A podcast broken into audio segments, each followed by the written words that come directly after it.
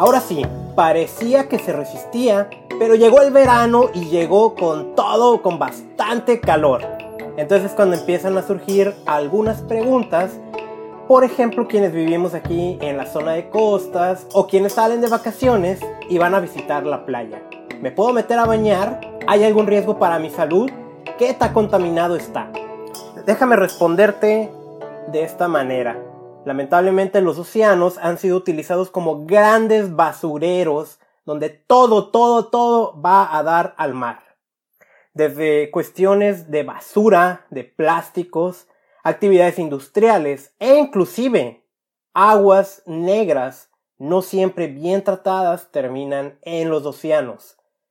Por eso uno puede pensar que es peligroso meterse a bañar a la playa y yo no te lo quiero prohibir, la verdad es que es una actividad muy linda, ¿no? Y, yo tengo una playa aquí en mi ciudad. No, no podemos estar en ese ámbito de no vayas, no te metas. Pero sí te quiero dar algunos cuantos tips. Uno de ellos es averiguar los niveles de contaminación que hay en tu playa local o en la playa a la que estés visitando. Esto es relativamente sencillo y te voy a decir lo que pasa aquí en México. Ahorita te voy a decir también a nivel mundial, por si me estás escuchando en otro país. En México, el organismo que se encarga de monitorear la calidad del agua de la playa se llama COFEPRIS. Tú puedes visitar la página de internet de ellos y revisar los monitoreos que han realizado para ver cuál es el nivel de contaminación de la playa a la que te quieres meter a bañar. Pero ¿qué ocurre? Y esto es muy triste, muy lamentable. Cofepris es sumamente lenta para monitorear, no son monitoreos continuos y es sumamente lenta para publicar los resultados. Y a esto lo digo como un secreto que todo el mundo sabe, ¿no?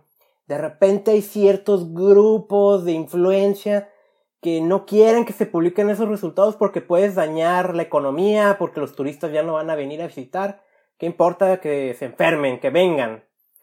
Eso es un secreto, ¿eh? no le digas a nadie. Pero es lo que pasa muchas veces, dependiendo la playa que estés monitoreando, sobre todo aquellas que son muy, muy turísticas, y no se vale.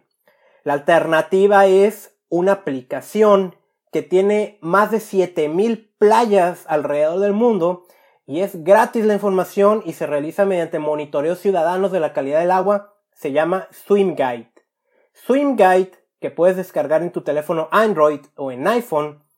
Ahí viene la opción para ubicarte por medio del GPS o ponerle tú la playa a la que quieres averiguar la calidad del aire y muy sencillo puedes ver por colores cuál es la calidad.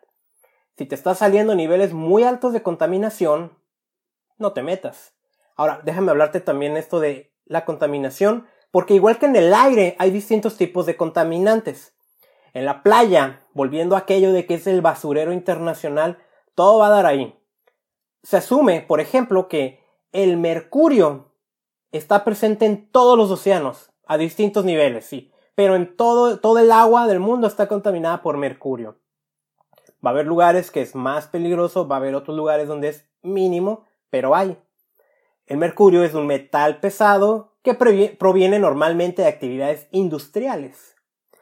También está el arrastre de pesticidas y herbicidas, de actividades agrícolas y otros tipos de contaminantes que van a dar a la playa. En el caso de las aguas negras, que eso es normalmente lo que se mide. El otro tipo de contaminantes es complicado y costoso medirlo. Lo que se mide es lo bacteriológico. Y es así de fácil. Tú en la mañana haces pipí, haces popó, y tal vez en la tarde que te metes a bañar a la playa, estás nadando entre eso mismo. Y eso mismo trae bacterias. Y esas bacterias son las que se analizan. Se pueden medir materia fecal, enterococos, más específicas también como la Escherichia coli o la Salmonella, las cuales pueden provocar en ti problemas de infecciones cutáneas e infecciones estomacales. Ese es el riesgo a tu salud, en el que hay muchas bacterias de estas y te provoquen una infección en tu organismo.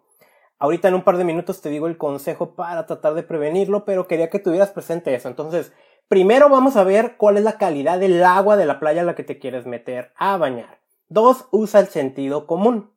Y aquí hay dos vertientes. Una, Si estás viendo un tremendote tubo descargando aguas negras ahí junto a la playa, creo que es muy obvio lo que tienes que hacer. Eh, acuérdate, acabo de publicar un episodio que dice, alguien está contaminando, denúncialo. Entonces, denuncia esa situación. Y la otra es, no te metas a bañar ahí. Y la otra es, si acaba de llover, tampoco lo hagas. Tienes que dejar esperar 3 a 4 días, porque todo el cochinero que hay en las ciudades termina ahí por arrastre de la lluvia en la playa, en los océanos. Y ahora sí, ah, puede ser que los resultados del monitoreo de la calidad del agua salgan más o menos bien, o de plano que sean inexistentes, y no esperes que porque el agua se vea azul o se vea cristalina esté limpia, no necesariamente es así.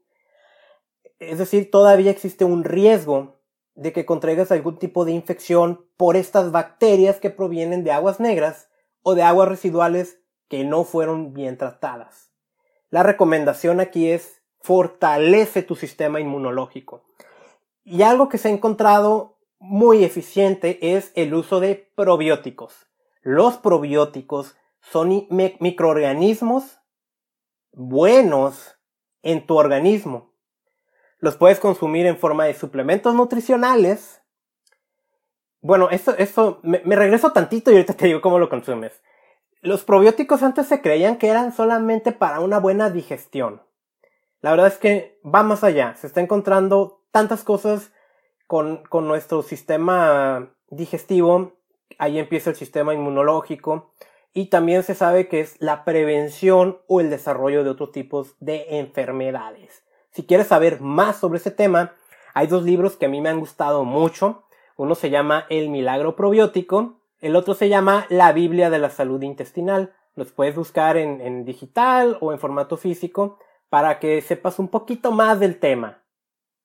Me regreso nuevamente cómo los tomas en forma de suplementos nutricionales, hay en polvo, hay en cápsulas. Debes ser muy precavido sobre el cultivo que tiene, que normalmente son lactobacilos y Bifidobacteriums, ahí lo encuentras al reverso en la etiqueta, lactobacillus y Bifidobacteriums. Es bueno que traiga combinado de ambos, es mejor, pero cuando trae muchos de muchos tipos, por ejemplo 10, 15 distintas cepas, que es así como se le conoce, ahí lo que pasa es que cuando los consumes, no, no porque traiga más es mejor, al contrario, estas bacterias terminan compitiendo entre sí, neutralizando los beneficios. Es mejor que traiga dos o tres nada más. Precaución, hay alimentos que dicen que los tienen. Hay un botecito de un líquido que trae un nombre japonés.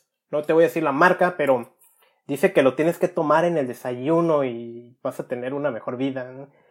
Es, es un auténtico shot de azúcar y el azúcar también neutraliza lo benéfico de los probióticos.